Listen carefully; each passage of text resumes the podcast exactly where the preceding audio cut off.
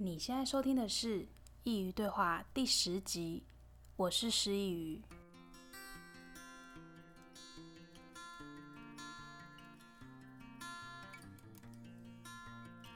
在开始诉说我的负能量前，我想要先说关于负能量得到的很多标签。我们常常听到要正向思考，散发正能量。正能量是每个人口中的明星宠儿，但只要说到负能量，大家就避之唯恐不及，仿佛它是一个禁忌，一个不能被开启的话题。但不是这样的，比起一直去阐扬正能量，我们更应该知道如何和负能量相处。不是有句电影台词这样说吗？最了解你的人，不是你的朋友，而是你的敌人。负能量就是你的敌人。他知道你什么时候脆弱，什么时候不堪一击。如果不好好跟他相处，你很容易就被扳倒了。就如同我曾在第一集节目内容说过，如果我们没有从上一次的痛苦后改变，我们接下来的生活只是不断地重复今天的苦难。所以，不要再害怕负能量来袭。虽然它常常将我们笼罩在黑夜之中，但聪明如你。我相信你一定能够找出隐藏在黑夜之中的一丝光明。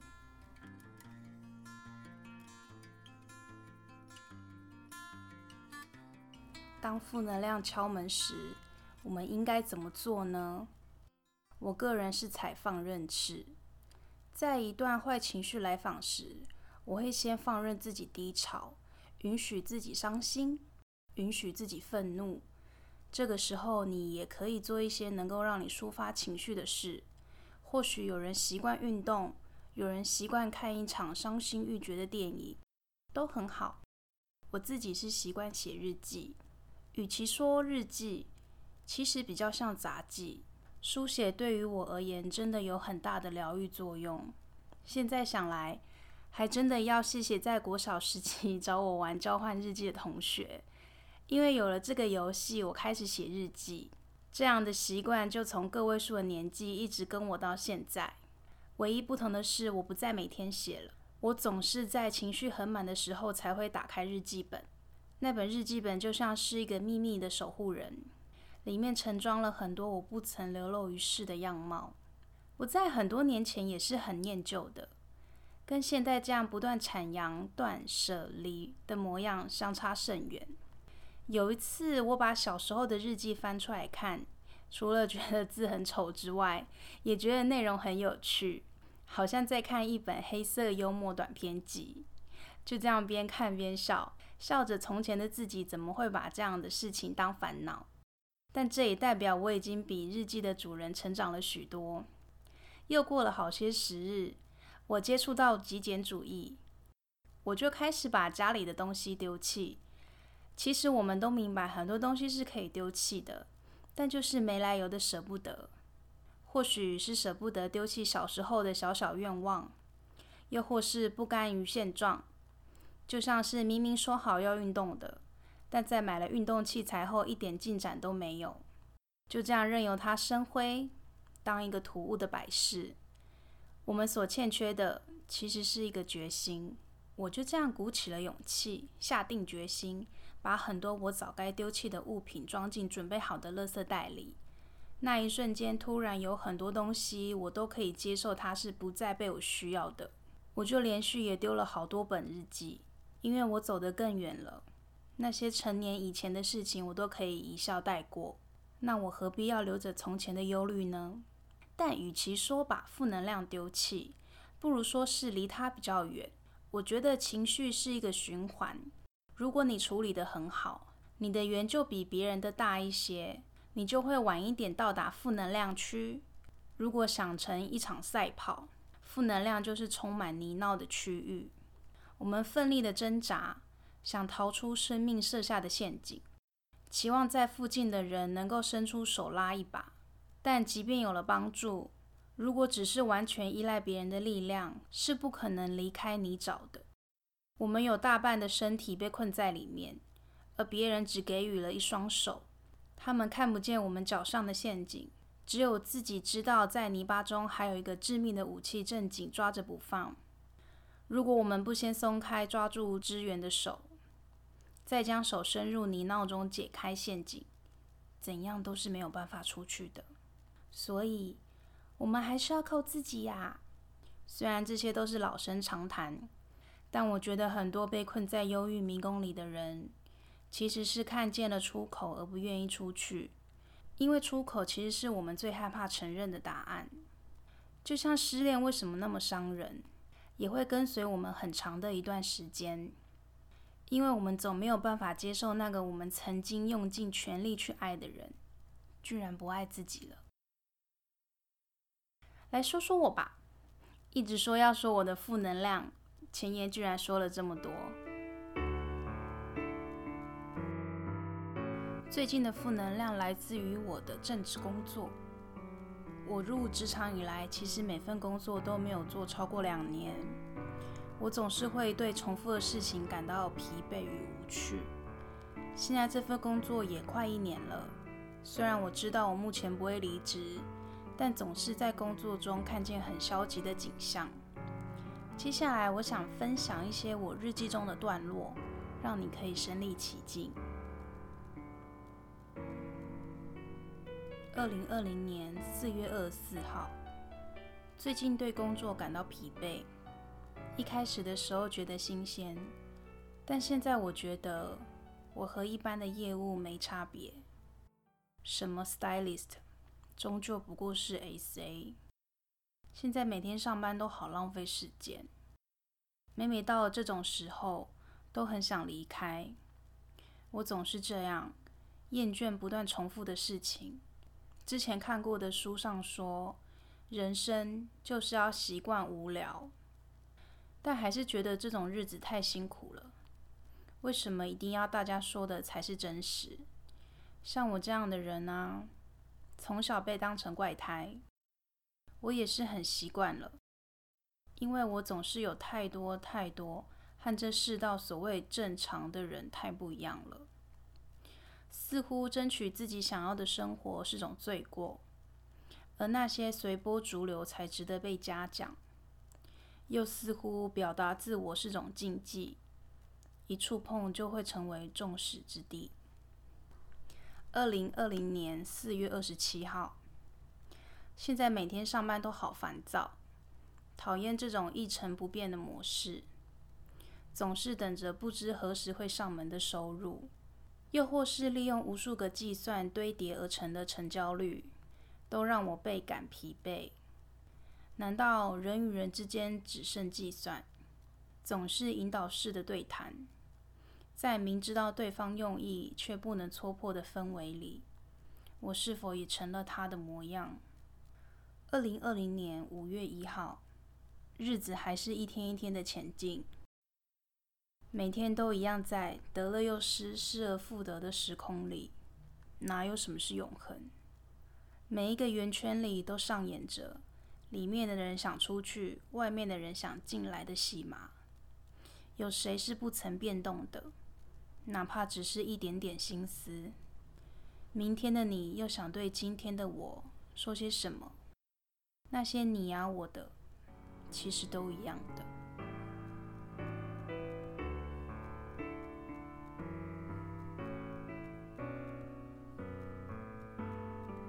还好吗？应该没有被我负载低气压的文字给淹没了吧？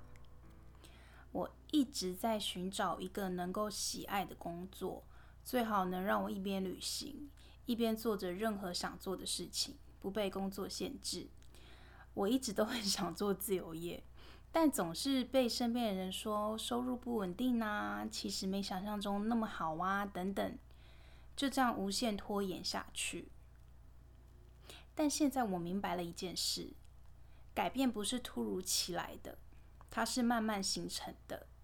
我前几天在 IG 上看到 Gary V 的短片，是一个男生问说：“我觉得好像恶性循环，我总是一直不断的在这些鸟工作中换来换去。”Gary V 回说：“我们应该要利用这些鸟工作更接近你的梦想。”我会把影片的连接放在下方。这个短片我非常的推荐给正痛恨工作的你，而且很神奇的，这也是我现在正在做的事，利用正职工作之余做着真正想做的事。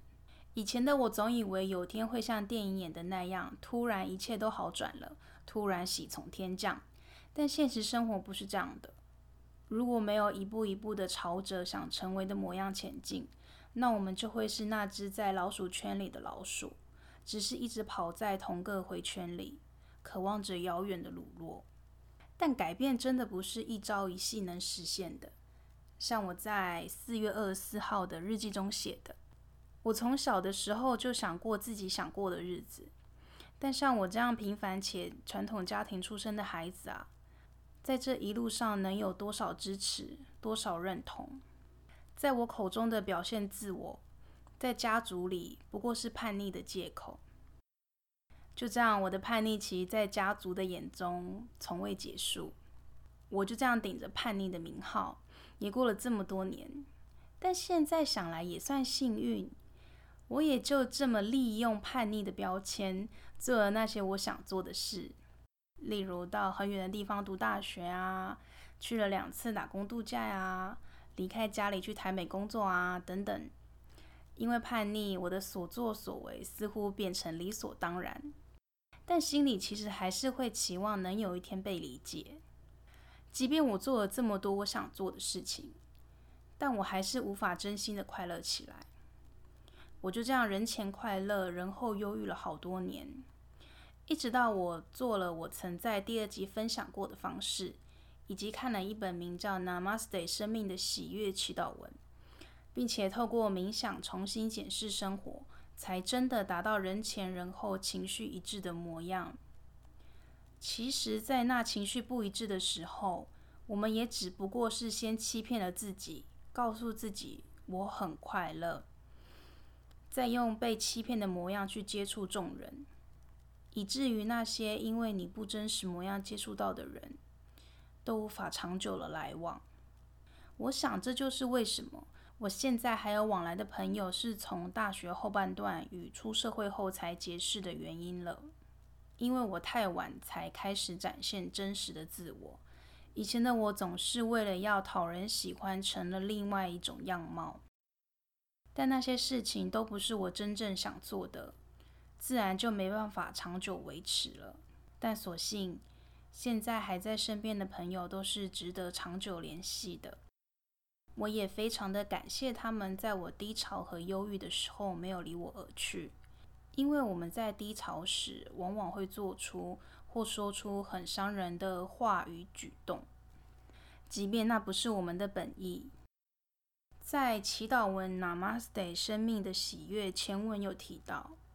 我们所看见的、所感受的，都是我们意识的投射。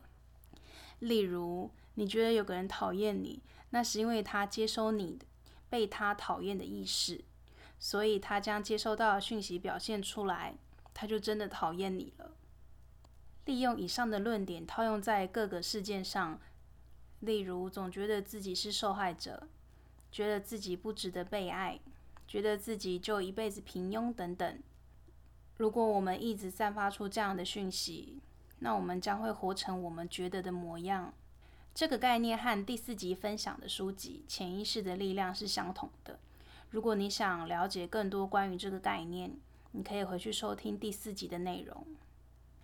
而这本《Namaste 生命的喜悦》虽然是祈祷文，但请不要担心，它没有任何宗教意味。如果要说比较贴切，你可以说它是催眠范例文。如果你不晓得该如何去修正你的潜意识，这会是个很棒的辅助。所以接下来我想分享其中一篇祈祷文。今天讲了那么多负面的内容，一定要好好的释放，别让负能量当你的主人，你才是生命的掌控者。在节目的最后，请跟我来一段释放的冥想。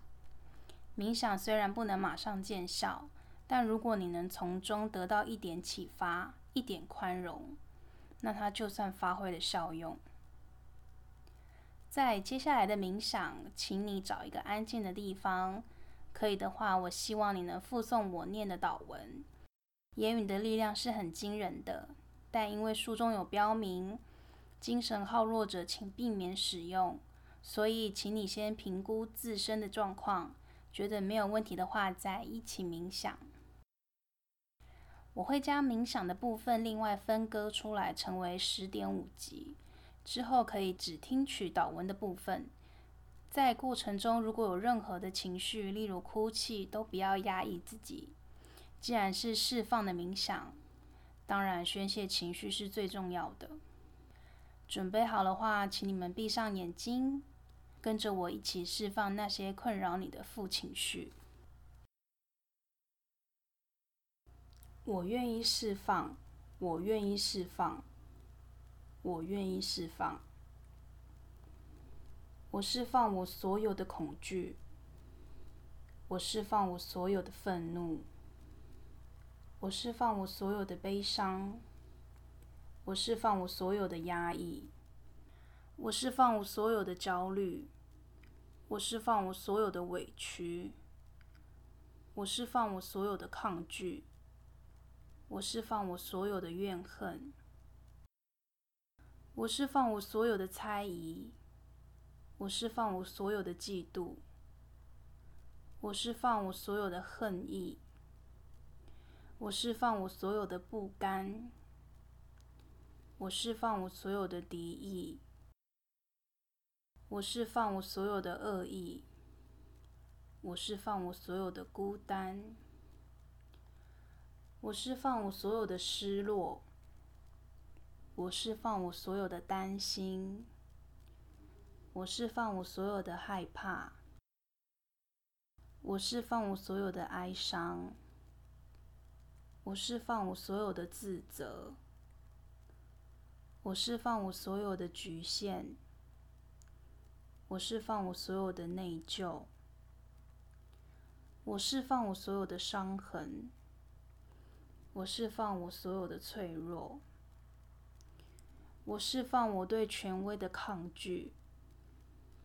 我释放我对生存的恐惧，我释放我对未来的恐惧，我释放我对爱的恐惧，我释放我所有的罪恶感，我释放我所有的愧疚感，我释放我所有的羞耻感，我释放我所有的自卑感。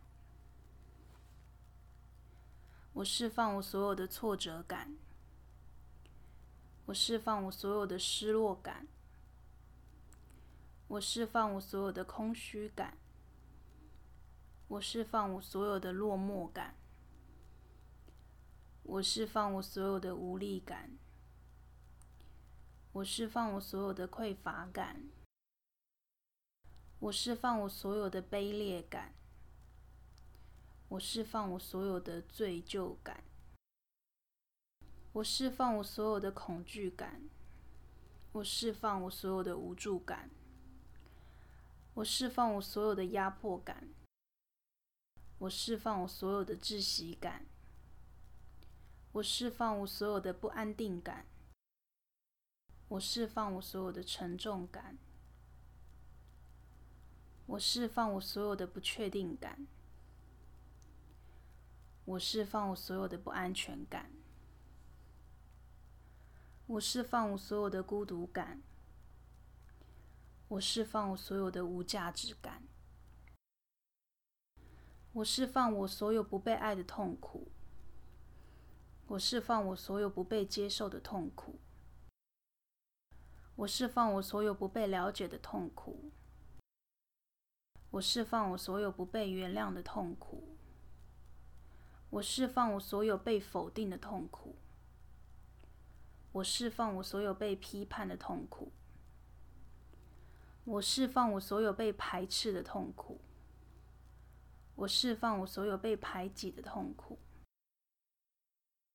我释放我所有被瞧不起的痛苦，我释放我所有被拒绝的痛苦，我释放我所有被敌视的痛苦。我释放所有被孤立的痛苦，我释放我所有被比较的痛苦，我释放我所有被忽略的痛苦。我释放所有被怀疑的痛苦。我释放所有被遗弃的痛苦。我释放我所有被欺负的痛苦。我释放我所有被压迫的痛苦。我释放我所有不能表达的痛苦。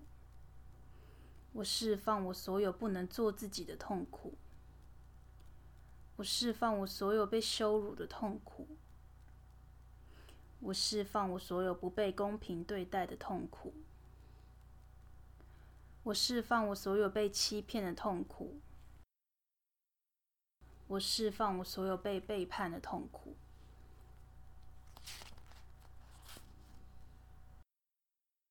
我释放我所有被污蔑的痛苦。我释放我所有被贴标签的痛苦。我释放我所有被误会的痛苦。我释放我所有被冤枉的痛苦。我释放我所有的被害者意识，我释放我所有的不公平意识，我释放我所有的受害者意识，我释放我所有的不平等意识，我释放我所有的不配得意识，我释放我所有的匮乏意识，我释放我在胎儿时期、出生时期。出生时刻、婴儿时期、幼儿时期、童年时期、青少年时期，对于当时我所面对的无法控制、无法接受、无法表达的情况所产生的愤怒与悲伤，我放手了。我放下过去的失落感，我放手了。我放下未来的担忧。我放手了，我真心的祝福那一个让我痛苦、让我受伤的你。我放手了，我放下所有的攻击、防卫，我放下所有的自我局限，我释放我不如人的卑微感，我释放我每一个细胞的负面记忆、负面能量、负面意识。我释放对过去、对现在与对未来的恐惧。我敞开心胸，接受人世间所有一切真善美的事物。现在，我全身的每一个细胞都非常放松。我全身的每一个细胞都非常健康。我全身的每一个细胞都非常轻松。我全身的每一个细胞都非常自在，我全身的每一个细胞都非常和谐，我全身的每一个细胞都非常平安，我非常放松，非常健康，非常轻松，非常自在，非常和谐，非常平安，我可以活在当下。现在，我感觉我全身的每一个细胞都清净无染。我感觉到我内在的丰富性与创造性。我感觉到我内在的完整性与圆满性。我感觉到我内在的丰足平安。我感觉到我很幸福。在我的里面，有一颗光明灿烂的种子在萌芽了。我感觉我的心中有一朵花开了，花开得好香，好温柔，好美丽。现在，我的身心灵开始进入一个全新的进展。我的身心越来越健康，越来越光明，越来越喜悦，越来越调和。我的灵性越来越清明，越来越纯净。越来越丰富而完整，我感觉我的爱越来越纯净，我越来越有能力爱人。我的本质就是爱，圆满的我就是我心中永不止息、永无止境的爱。我实相完全圆满，感谢，感谢，感谢。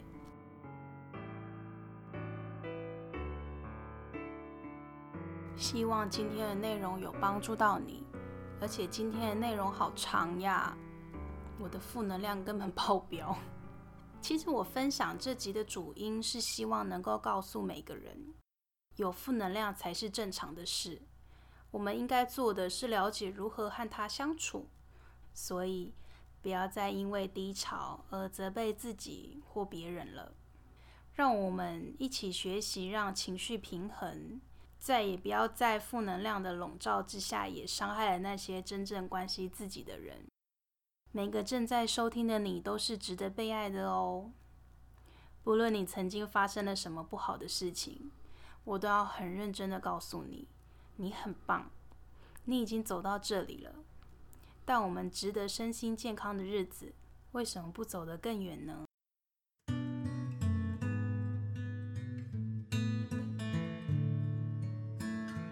最后还是要来快速的分享一下近况。本来想说已经分享了整集了，这集就要省略，但我还是想要聊聊。我把这集的文稿稍微改了一点，不知道大家有没有发现？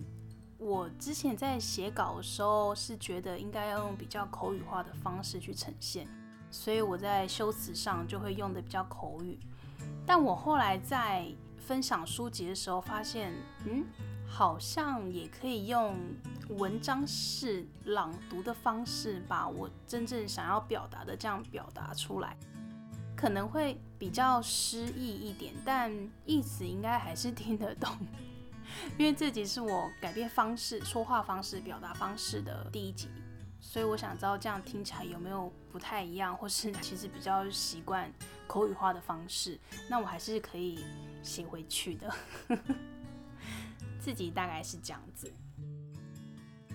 下一集，我想和你分享第二旅程的故事。听到第二旅程，你脑中出现的是什么样的概念呢？先好好的想想，在下星期四再来看看是不是跟我要分享的概念相似。好多集都忘了说，如果你觉得我的内容有帮助到你，也希望你能分享给你认为需要的朋友，一起来收听。如果你喜欢我的频道，也希望你能上 iTunes 留言打星，让我知道你们的改变。感谢你的收听，我们下次见。